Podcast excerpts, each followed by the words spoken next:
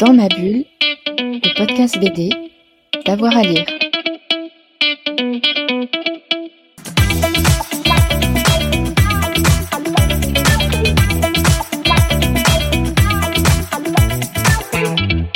Je lis ça en ce moment avec mon fils, Les souvenirs du vieux chêne de Robert et Pilot, Maxime Robert et Frédéric Pilot.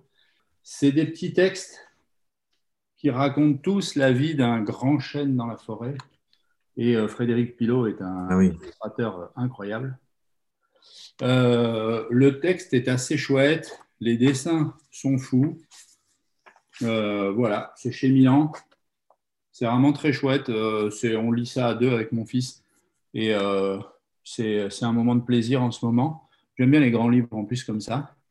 Euh, euh, je vais parler de euh, Ma guerre d'Espagne à moi aux éditions Libertalia euh, de Mika Echebeer.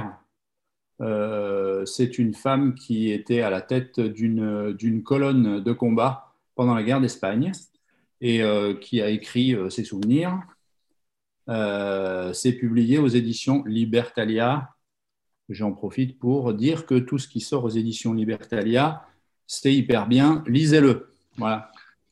Euh, notamment, on s'est vachement, euh, enfin, je me suis, euh, parce que c'était au moment de l'écriture, pendant mes recherches historiques, il y a un super bouquin qui est sorti aux éditions Libertalia sur Charles Martel.